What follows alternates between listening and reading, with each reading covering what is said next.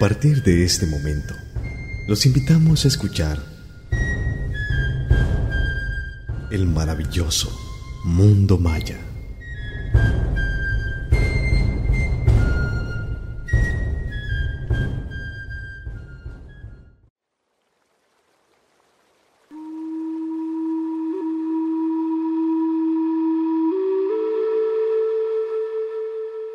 La religión de los mayas. Cronología y religión parecen confundirse en la contemplación maya del paso del tiempo.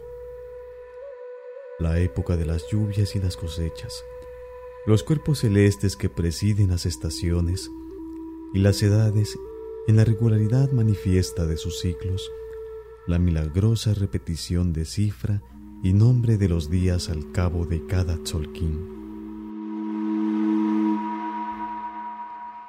La permanencia de los cargadores del año, la ordenada sucesión de los catunes, el constante acabarse y recomenzar de los tiempos. La religión maya es una religión del tiempo, elevada por la contemplación a una categoría divina. Las estelas y los altares se erigen ordenadamente para señalar el paso de las edades.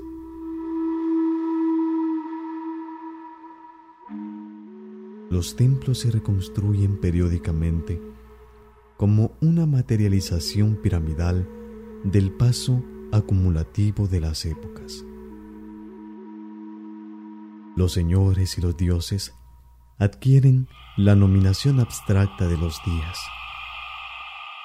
Estos a su vez se objetivan por la omnipresencia del glifo y la ofrenda a las deidades y señores jerárquicos.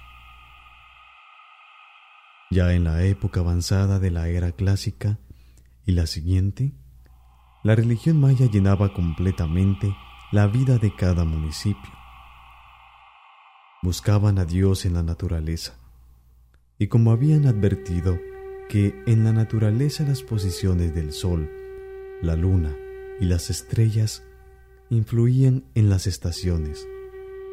Por lo tanto, en las épocas de siembras y cosechas, veneraron como dioses a los cuerpos presentes, y como lo importante con relación a estos eran sus periodos varios. Se convirtieron los cuerpos celestes en una especie de deidades del tiempo, y en este culto al tiempo jamás igualado en ninguna parte del mundo, antes ni después de aquella época.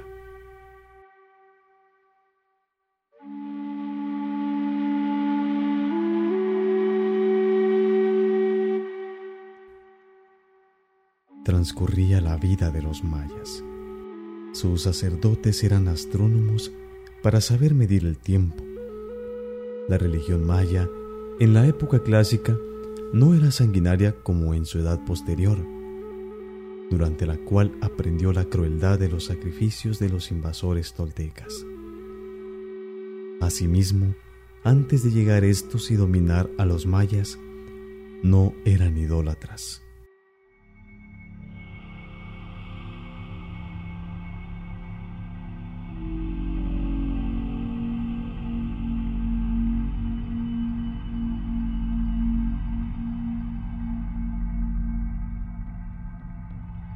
Es muy difícil analizar las creencias verdaderas de los mayas, pues al parecer en la conquista, sus sabios sacerdotes, con ellos se hundió toda la tradición religiosa de que eran portadores, y la siguiente del pueblo hizo una mezcla entre los que oían predicar del cristianismo y de sus tradiciones. Lo poco que se sabe apenas es suficiente para tener una idea mediana de su religión.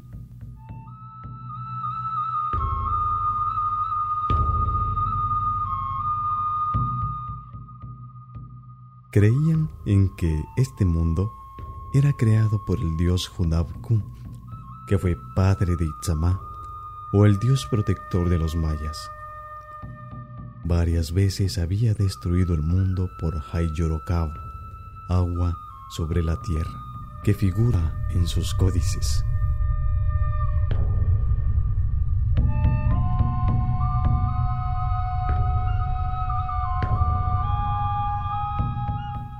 Había una fuerte tendencia a buscar dioses buenos y malos para explicarse los males y los bienes.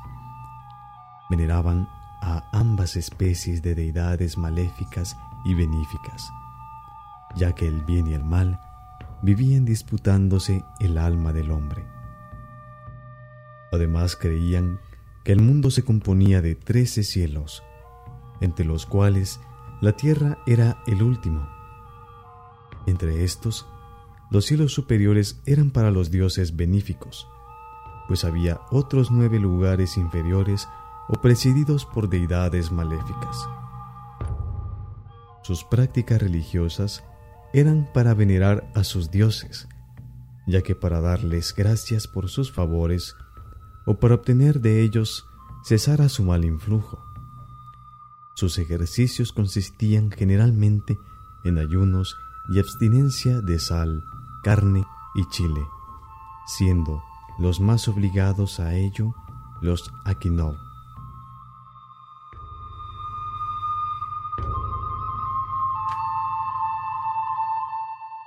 Los sacrificios eran parte importantísima del culto religioso. Consistían desde sencillas ofrendas de frutas, incienso, tabaco, aves, peces u otros animales, así como también objetos manufacturados como mantas, tejidos, jades tallados, plumas, pieles, etc. Hasta el final en que llegaron al sacrificio humano.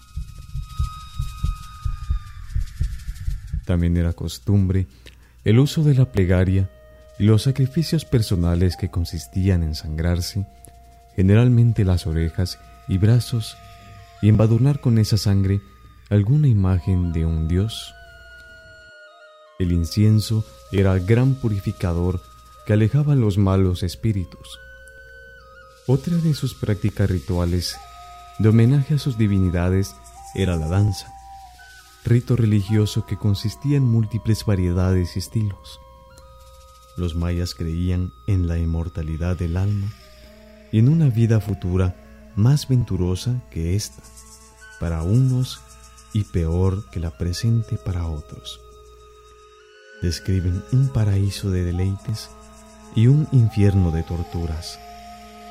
Eran afectos a guardar sin número de figurillas de barro que veneraban como propicias, de las cuales algunas debían sustituirse cada año y otras eran casi sus dioses familiares o personales. Cuando morían, eran enterrados con alguna de esas figurillas. La veneración de esas figuras fue traída por los invasores toltecas de México. Para los mayas, todo poder de la naturaleza lo consideraban como una manifestación de la divinidad y por eso se le rendía culto. En la vida del maya, sus actos estaban íntimamente ligados con los sucesos naturales, que eran la presencia de lo divino. Por ese afán de sentir la divinidad en la naturaleza, su vida social y política, familiar e individual era sin cesar vida religiosa. Su gobierno se convirtió en teocracia. Sus creencias, aunque fuera la astronomía, eran un auxiliar de sus teorías sobre lo divino y su historia fue sagrada. Muchas gracias por escuchar este episodio.